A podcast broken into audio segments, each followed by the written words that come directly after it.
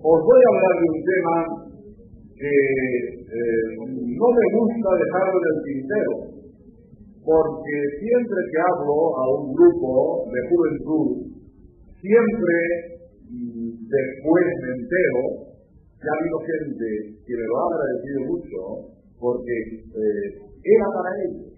Esto que voy a decir no es para todos, pero basta que haya personas que pueden...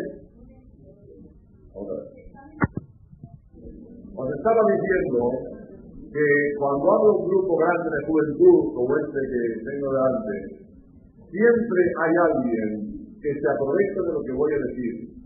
Y esto es tan importante que eh, no me gusta dejarlo en el tintero, porque puedo ayudar a alguien. Os voy a hablar de el valor de la vida consagrada a Dios. Primero, para ser honrado conmigo mismo. Si yo estoy convencido que la vida consagrada a Dios es lo mejor del mundo, es lógico que yo dé a conocer a los demás lo que yo creo que es un valor. Y como yo mm, estimo que yo no he podido hacer nada en la vida que me llene de más satisfacción, que me haga más feliz, que me encuentre más realizado que lo que hago, yo pensaba, yo estudiaba ingeniero y, yo pensaba, si yo iba a terminar mi carrera, aunque hoy hubiera vivido eh, pues desahogadamente, yo hubiera estado donde estuviera y haber hecho lo que hubiera hecho, yo no sería lo feliz que soy siendo contador. Por eso, eh, yo quiero comunicar para los chicos que están aquí y para las chicas que están aquí, o si acaso a alguien decirle mi intención. Voy a dar, voy a dividir esto en dos partes, Primero voy a hablar de la vocación eh, femenina y después de la vocación masculina. Los enfoques son distintos, pero las dos cosas sirven para todos. Pero el punto de vista va a ser distinto. Vamos a empezar por la vocación eh, religiosa de una chica. Vamos a ver una chica cualquiera de aquí. Una chica cualquiera que está muy enamorada de un chico. Voy a llamar.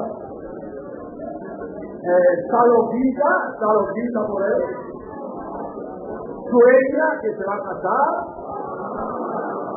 Eh, sueña lo feliz que va a ser con este muchacho porque es maravilloso. Es un hombre lleno de cualidades eh, que la va a hacer muy feliz. Échale todo lo que quieras de ilusión y de romanticismo. Bueno, a lo mejor es verdad. A lo mejor este tipo es maravilloso. A lo mejor este tipo es capaz de hacerla muy feliz. Quizás sí. Pero es muy fácil que esta chica tenga. Porque el amor es ciego. Y en el noviazgo todos se ven color de rosa. Y esta chica no es capaz de darse cuenta de los defectos que tiene este tipo pero si es sensata, comprenderá que este chico está lleno de defectos, como todos los hombres. No hay hombres sin defectos. Por lo tanto, este chico que parece tan maravilloso y que le promete un matrimonio tan feliz, si fuera sensata, comprendería que está lleno de defectos. A lo mejor, él, ella, lo quiere a pesar de sus defectos. A lo mejor este chico merece ser amado a pesar de sus defectos. Lo que digo es que si esta chica es sensata, por mucho que sueñe con este tipo ideal, quiere comprender que este hombre está lleno de defectos. Esto lo entiende cualquiera. Y ahora digo yo, muchacha, ¿comprendes tú lo que será la mujer que se enamora de Jesucristo? El único hombre que no tiene defectos el hombre más maravilloso que ha pasado por la tierra, el único hombre que jamás ha defraudado a nadie, el único hombre que cuando más lo conoces, más lo quieres, porque todo lo que descubres en él es bueno. El hombre que te ha amado como nadie puede amarte en la tierra. ¿Cuántas mujeres casadas se quejan de que su marido no las quiere?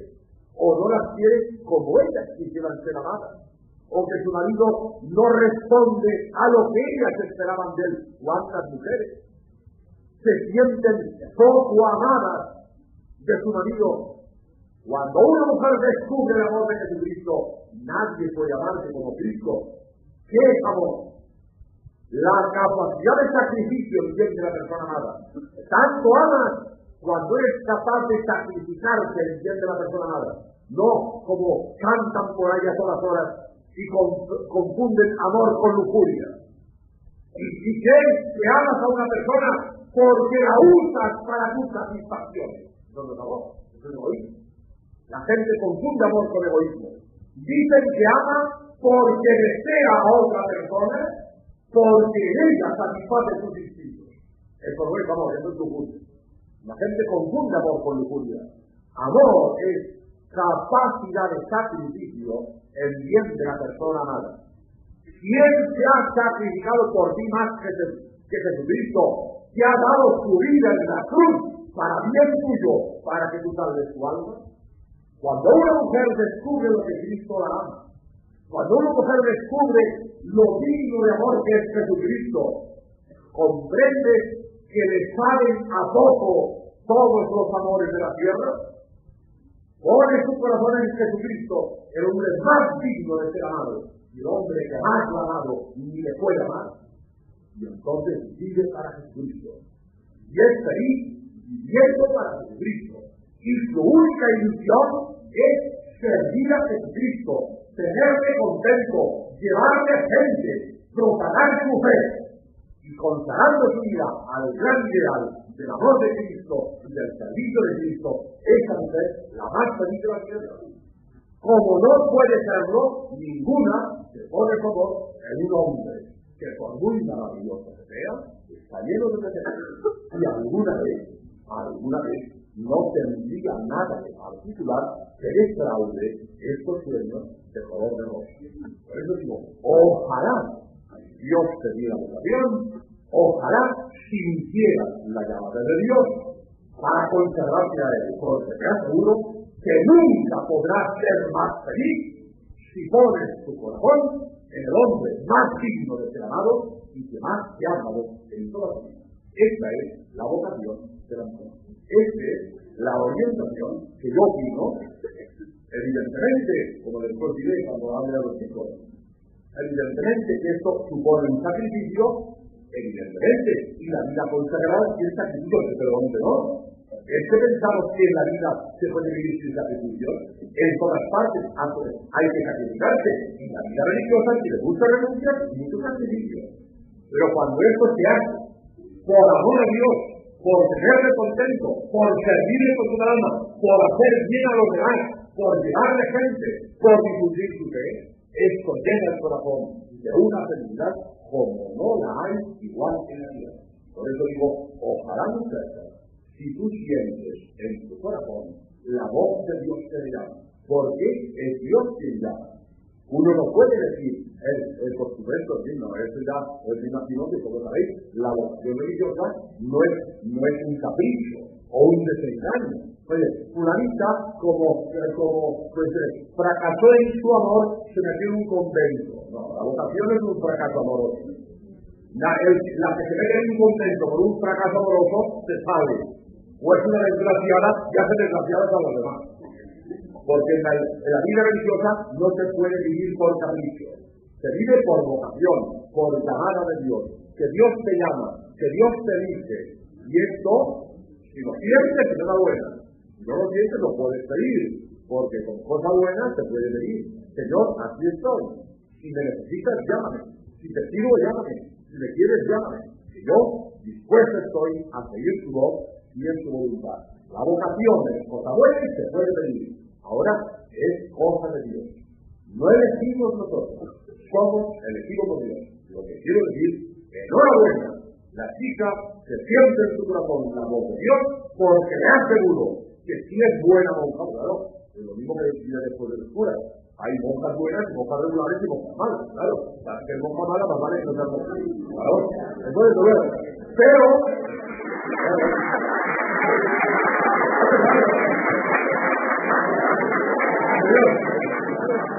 Atención, atención.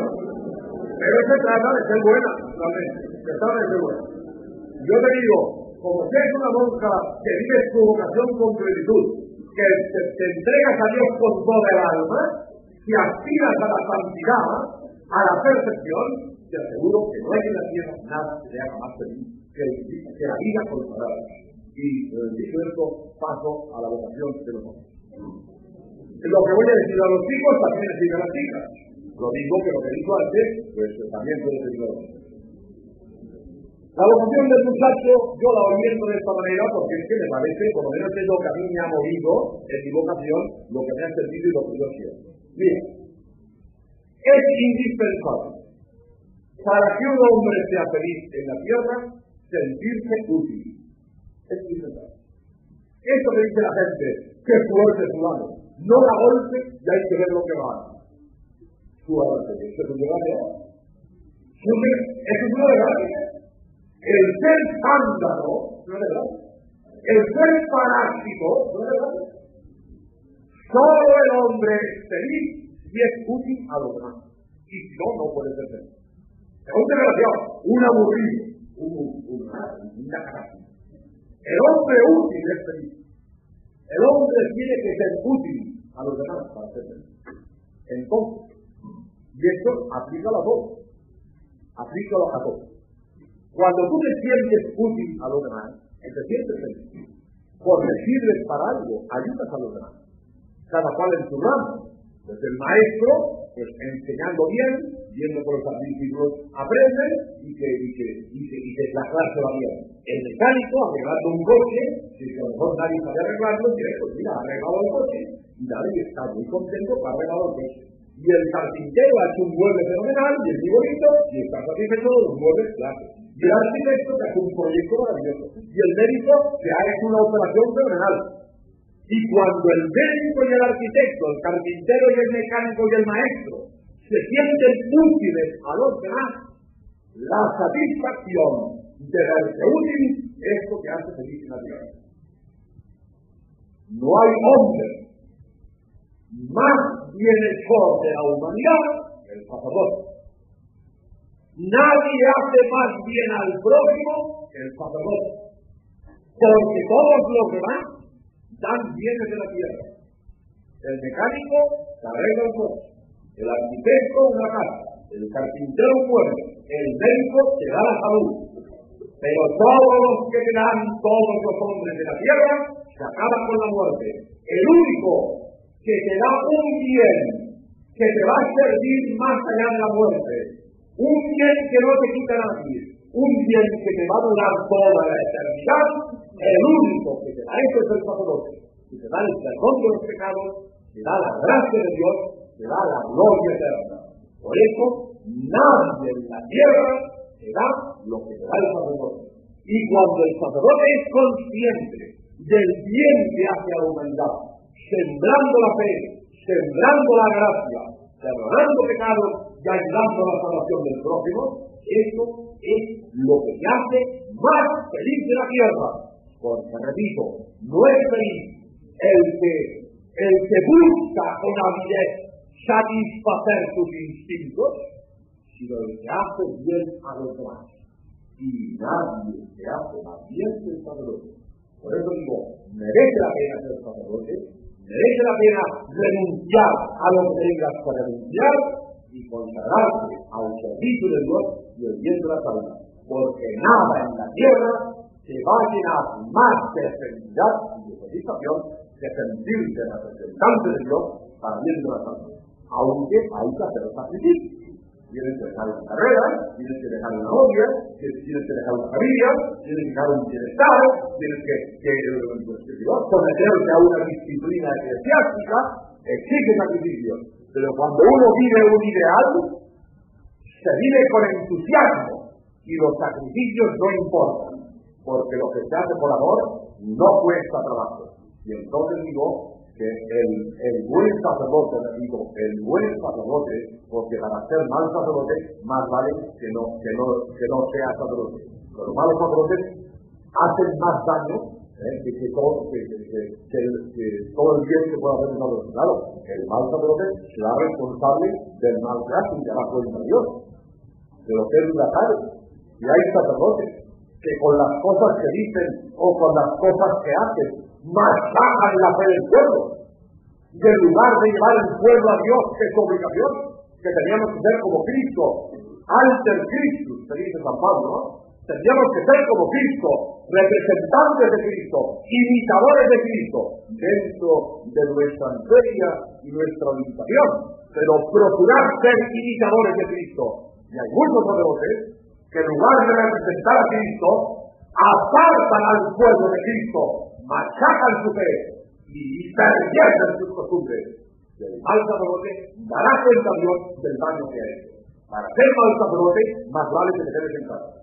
Pero si tienes el deseo de servir a Dios con sinceridad, con sinceridad y con entrega, yo te aseguro que no hay nada en la tierra que te haga más feliz que vivir consagrado a Dios, aunque la vida del sacerdote, repito, exige mucho sacrificio, pero se hacen con mucho entusiasmo y con mucho amor cuando se sirve a un real.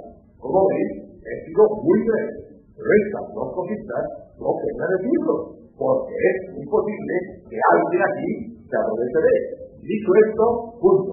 Nada. Ahora sí